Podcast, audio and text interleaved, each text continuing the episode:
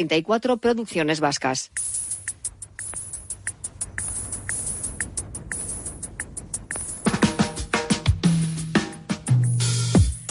Y otra propuesta, el concierto que este próximo domingo va a ofrecer en el Cursal Donostiarra Manolo García, 9 de la noche. No queda una sola entrada desde hace ya tiempo.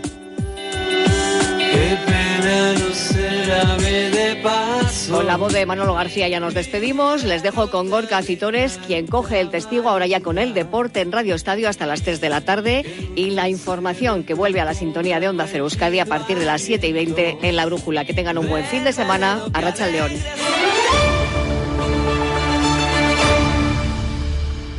Onda Cero.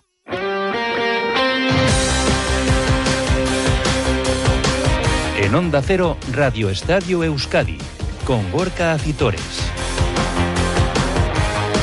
Y con Nacho Losada, los mandos técnicos. ¿Qué tal la racha León Deporte hasta las 3 en punto de la tarde en este viernes 10 de noviembre, previa de un fin de semana deportivo que arranca ya esta misma noche, ¿eh? con el partido que va a dar precisamente eso. Arranque y apertura la decimotercera jornada de Liga a las 9 en Samamés entre el Athletic y el Celta de Vigo. Jornada que tendrá continuidad mañana con la Real Sociedad visitando al colista Almería y que cerrará el Deportivo a la vez en casa del Fútbol Club Barcelona en Montjuic el próximo domingo. También mañana cita para la Sociedad Deportiva Morevieta en segunda división en Gijón ante el Sporting. El domingo será el turno ante el Albacete para la Sociedad Deportiva Eibar. Hablaremos de fútbol femenino con la jornada que arranca hoy la Real Sociedad frente al Real Madrid en Valdebebas y que cerrará el domingo Eibar y Atlético. Un Atlético que ayer lograba el pase a los octavos de final de la Copa de la Reina tras deshacerse en la eliminatoria de 16 de final del Granada al que derrotó por un 1-4 en los Cármenes. También hablaremos de baloncesto, de la victoria por tan solo un punto de diferencia del Vasconia ayer en el Pireo frente a Olympiacos, de las citas de ACB y de Liga Leborok hoy con el Guipúzcoa Basket y también de balonmano y pelota. Todo ello nos llevará hasta las 3 en punto de la tarde en este Radio Estadio que arrancamos con esto.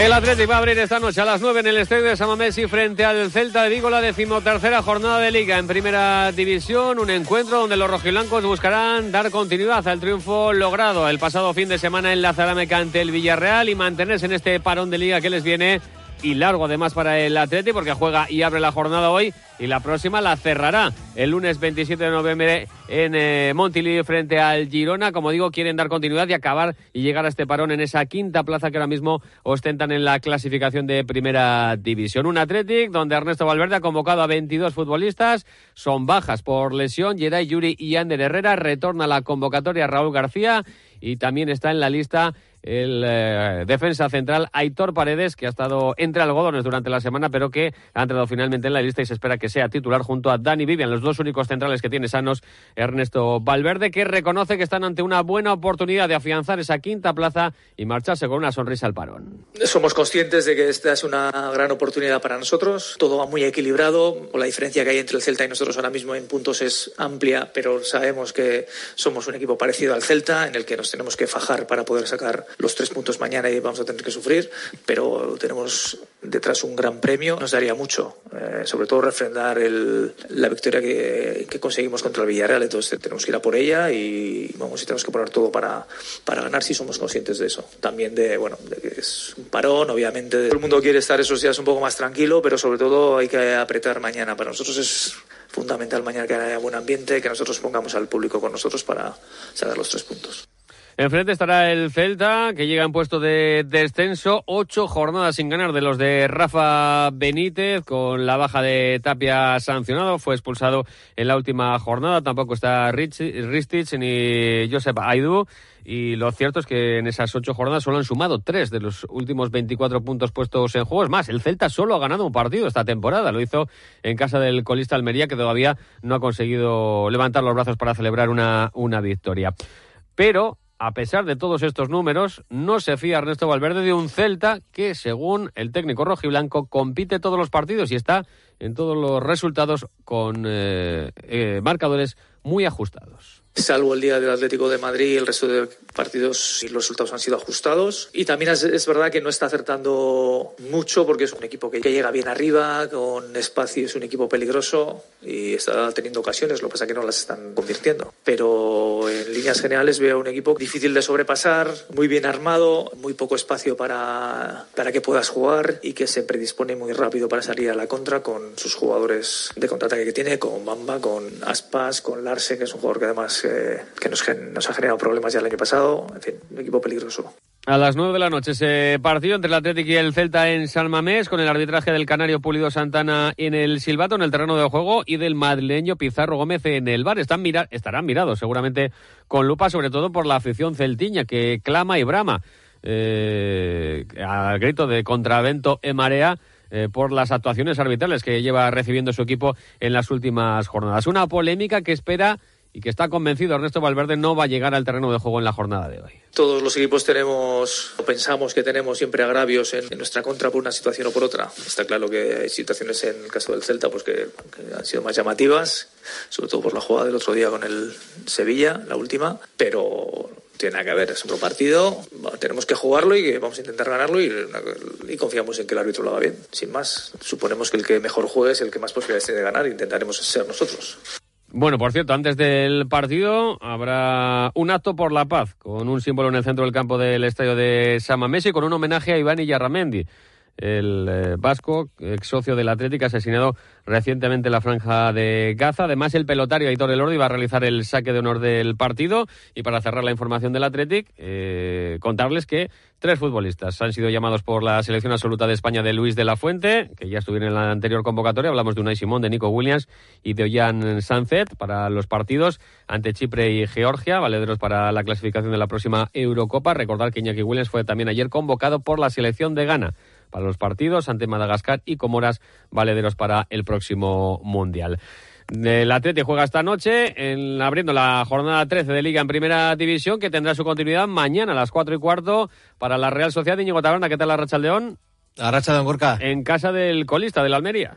Sí, y todavía tenemos algunas dudas de cara a la convocatoria porque el equipo va a entrenar a las tres y media en Zubeta, última sesión, antes de desplazarse a tierras almerienses. Hay cuatro bajas seguras para el encuentro las de Tierney y Andrés Silva por lesión y las de Zubeldia y Bryce Méndez que tienen que cumplir partido de sanción. Esta mañana nos ha dicho Manol en la rueda de prensa que es optimista contra Ore y Pacheco cree que los dos estarán en la convocatoria. Una Real que tan solo ha ganado un partido como visitante a lo que llamamos de temporada 0-1 ante el Valencia en Mestalla. La Real también es noticia porque es el equipo que cuenta con más convocados en la selección de Luis de la Fuente. Remiro, que es la gran novedad, Lenormand, Zuimendi, Merino y Oyarzabal. Un dato que ha sido analizado así por el técnico realista y Manuel Alguacil. Buenísima señal y seguramente que por vergüenza no ha llevado a, tres más. Pero que esté tranquilo Luis de la Fuente, que esos tres eh, van a estar preparados para cuando llegue el momento de la verdad y si quiere, en vez de cinco, que sean ocho. Eh, muy buenas noticias, merecidísimo lo de, lo de todos los jugadores, lo de Alex evidentemente es fruto del gran trabajo del equipo, pero sobre todo también de, trabajo individual de cada uno de ellos, porque eh, están dando pasos eh, todos los años. En el caso de Alex, la evolución desde que llegó ha sido tremenda. darle la enhorabuena a él porque haya tenido a uno u a otro enfrente para hacerle competencia. Su trabajo siempre ha, sido, ha sido máximo. Hablando ya del partido de mañana, dice Manuel que su equipo va a afrontarlo con la misma mentalidad que, por ejemplo, el del pasado miércoles de la Champions contra el Benfica. Pero que el equipo va a salir igual de mentalizado que el día pasado, yo no tengo ninguna duda. Eh, pero todos los partidos son diferentes. Entonces es muy fácil, la receta es muy fácil. Y además porque llevamos muchos años juntos y porque nos conocemos tanto ellos a mí como yo, como yo a ellos. Y en ese sentido estoy muy, muy tranquilo porque este equipo ha sido capaz durante estos años, y lo ha demostrado, eh, de ser capaz de jugar en Europa antes, ahora en Champions, y después ir a cualquier campo, nos da igual que esté en la clasificación abajo, en la mitad o arriba, y hacerlo de la misma manera. Enfrente a una Almería que, como bien decías, colista, no conoce la victoria. En casa ha jugado seis partidos, dos empates y cuatro derrotas para el equipo que ahora entrena Gaisca Garitano. Creo que tienen un, que han, que han acertado en, en, fichar a Gaisca. Creo que si tienen paciencia con él eh, va a sacar rendimiento de la Almería. Eh, máximo respeto a, a Gaisca sobre todo, también a la Almería. Están con muchas bajas, pero no tengo dudas que, bueno, eh, igual que lo dije el día pasado, ¿eh? ¿eh? porque a nosotros nos da igual quién esté enfrente. Como no demos nuestra mejor versión, no vamos a ser capaces de ganar a la Almería. Esta Real Sociedad no gana simplemente vistiéndose la camiseta. O sea, esta Real Sociedad gana cuando pone todo, como puso el día pasado en un partido contra el Benfica. Una Real que también ha comunicado que la Junta General Ordinaria de Accionistas tendrá lugar el próximo 14 de diciembre en el Cursal de Donosti. El club presentará para la actual temporada un presupuesto récord de 150 millones de euros. Y recordar que Brais Méndez es el líder del trofeo Duchaya, donde premiamos al mejor jugador de la Real de la, temporada, de la temporada. Tiene 46 votos el gallego. En Duchaya son especialistas en cambiar tu bañera por un plato de ducha en tan solo una jornada de trabajo. Hay que llamarles al 943 44 46 60 o visitar su página web duchaya.com. El Atlético esta noche, la Real Sociedad mañana y el domingo cerrará el Deportivo La Vez, Roberto Vasco y Rachaldeón. ¿Qué tal, Gorka, Rachaldeón? La jornada visitando en Montjuic al Barcelona, jornada para los nuestros, un Deportivo La Vez que ha realizado esta mañana su penúltimo entrenamiento, ¿no? Y con diferentes probaturas las que está haciendo Luis García Plaza porque no es descartable que juegue con una defensa de tres centrales formada por Afcar, Rafa Marín y Duarte con Javi López y Gorosabel en los laterales o si veremos si opta por su tradicional 4-2-3-1 con Guri de enganche y en la punta de ataque bien Samu Omorodion o bien eh, Quique García. Un eh, John Guridi que ha sido protagonista en eh, sala de prensa y que tiene claro que frente al conjunto culé lo importante es materializar las pocas ocasiones que se tengan. Sí, es verdad que estamos teniendo bastantes ocasiones. El otro día también acabamos 1-0, pero podría haber sido más. Eh, bueno, al final tenemos que estar más, más acertados en los últimos metros, como dices. Contra el Barça, como he dicho antes, eh, a las contras, bueno, eh, yo creo que tendremos, tendremos opciones porque, bueno, arriba yo creo que en las bandas y, y arriba tenemos velocidad y, bueno, eh, a ver si aprovechamos esa, esas opciones de contra y bueno, bueno luego cuando tengamos la, el balón pues tener la, personalidad que estamos demostrando y seguro que bueno eh, intentaremos sacar algo de ahí. Un Alavés que después de la victoria contra la Almería llega con margen sobre el descenso, cinco puntos, eso le da bastante tranquilidad, no así la escuadra culé, con muchos rumores sobre el futuro de, de Xavi y va a haber un ambiente pues algo tenso este próximo domingo en eh, Montjuic. Habla John Guridi también de otra de las claves del encuentro y de el enorme salto que se está viviendo de segunda a primera división, sobre todo porque en primera hay muchos más espacios y eso en equipos contra en equipos como el Barcelona se nota más. Sí, puede ser. Al final en primera eh, los rivales también juegan más eh, con balón, eh, dejan más espacios y, por ejemplo, contra el Barça, que, bueno, en la, la gran parte del partido igual tendrán el balón ellos, pues igual en las vigilancias no están tan tan encima igual pues hacer más daños más daño y bueno en ese sentido yo creo que sí que hay más más espacios en primera que, que, en segunda. Mañana último entrenamiento, previa de Luis García Plaza y viaje a la ciudad condal y después del partido hasta cinco futbolistas irán con sus selecciones. Rafa Marín, Javi López y Samu Omorodion que se irán con la sub-21, Abkar que se irá con la selección de Marruecos y Jesús Obueno se marchará con Guinea Ecuatorial. Gracias Robert, decimotercera jornada de liga en primera división, decimoquinta ya en segunda la división de plata que va a abrir para los nuestros mañana la Sociedad Deportiva Morevieta, jugando en el Molinón frente al Sporting a partir de las 9 de la noche y tratando de romper esa racha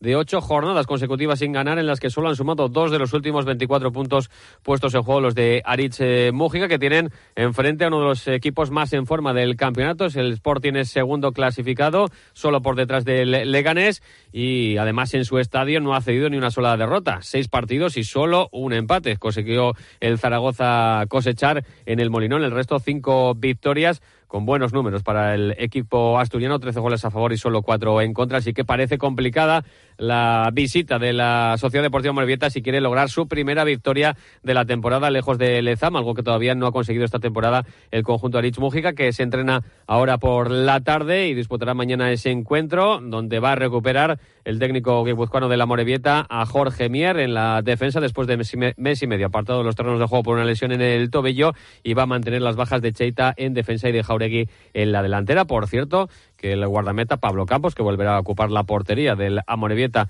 en el Molinón, no estará en la siguiente jornada ante el Tenerife, porque ha sido convocado también por Santi Denia para esa selección sub-21 de cara a los partidos ante Hungría y Bélgica, valederos para la clasificación del Europeo sub-21. Mañana a las 9 en el Molinón juega el Sporting de Gijón, el turno Íñigo para el Leibar el domingo a la misma hora a las 9, pero en casa en Ipurú y ante el Albacete. Sí, con el objetivo de seguir firmes en Ipurúa, donde hay que recordar que el tan solo ha perdido un partido en lo que llamamos de temporada. Ha ganado cuatro encuentros como local y ha matado otro partido el equipo de José Echeverría, que quiere ganar para seguir en los puestos más altos de la clasificación. La receta para lograr la victoria, pues jugar de la misma manera que como lo hizo en su último partido como local ante el Valladolid. Nosotros debemos de exigir el intentar acercarnos al nivel de el partido del Valladolid. Si el equipo es capaz de jugar así, lo más normal es que ganes, ¿no? respetando mucho a, todos los rivales y, y también al Albacete porque sabemos que es un equipo eh, que nos va a exigir mucho a nivel de juego y también a nivel físico porque, porque bueno, ellos son eh, ganadores en duelos y nos va, nos va a exigir estar muy finos, ¿no? Pero bueno, creo que, estamos bien, creo que, estamos mentalizados para, para, hacer un buen partido y, ojalá que, podamos estar acertados. Enfrente Gor Albacete que tan solo ha ganado un partido a domicilio, el que llamamos de liga, se impuso 1-2 al Alcorcón. Gracias, Íñigo. Más fútbol, en este caso femenino, porque el Atleti lograba la clasificarse para los octavos de final anoche en la de la Copa de la Reina, tras derrotar 1-4 al Granada en los Cármenes, con los goles de Naikari García, Clara Pinedo, Johnny Amézaga y Anel Espuro. Primera victoria a domicilio de la temporada para las de David Aznar, que reconocía las ganas de su equipo desde la salida. Veníamos a jugar una final y veníamos con esa intensidad, hemos sacado el mejor equipo posible, eh, queríamos pasar la eliminatoria, creo que veníamos muy mentalizadas en que necesitábamos ese plus añadido jugando fuera de casa, no hemos ganado todavía ningún partido fuera de casa en la liga, teníamos que exigir más y yo creo que ese puntito más de intensidad, ese puntito más de concentración nos ha hecho ser superiores en la primera parte y yo creo que irnos demasiado justos al descanso con un único gol por delante. Bueno, pues las rojiblancas estarán en el bombo el próximo miércoles día 15 para conocer a su rival en los octavos de final de esta Copa de la Reina. Antes, el domingo a las seis y media van a recibir en Lezama al Madrid Club de Fútbol Femenino con la duda de Naikari García, la autora del primer tanto ayer rojo y blanco.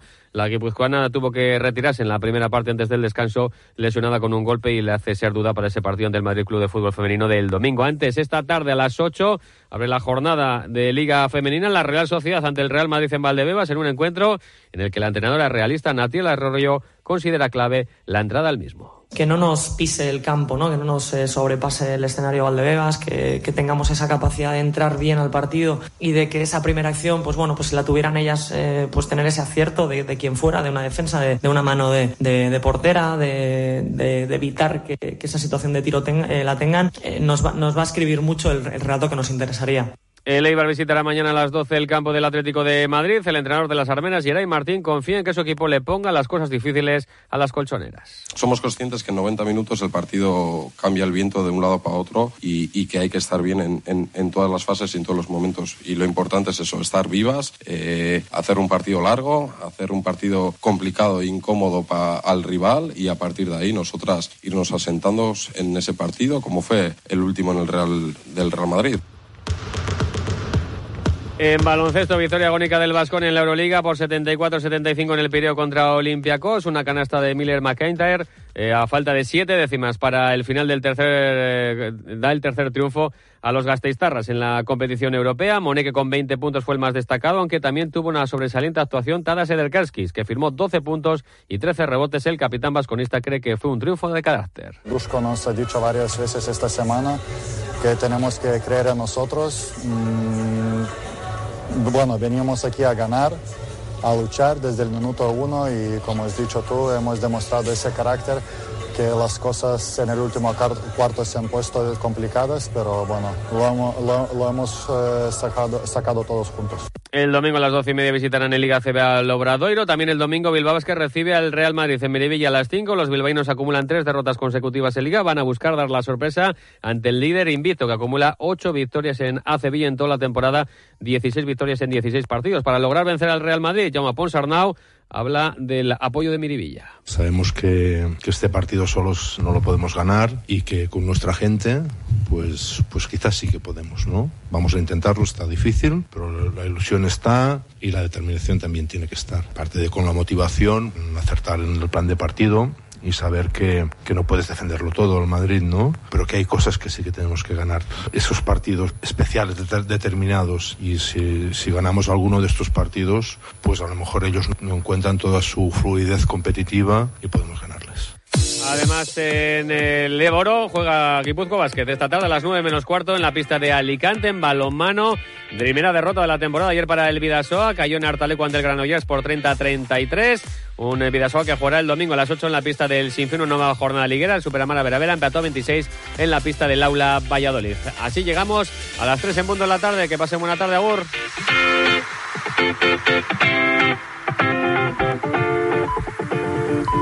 Son las 3 de la tarde y las 2 en Canarias.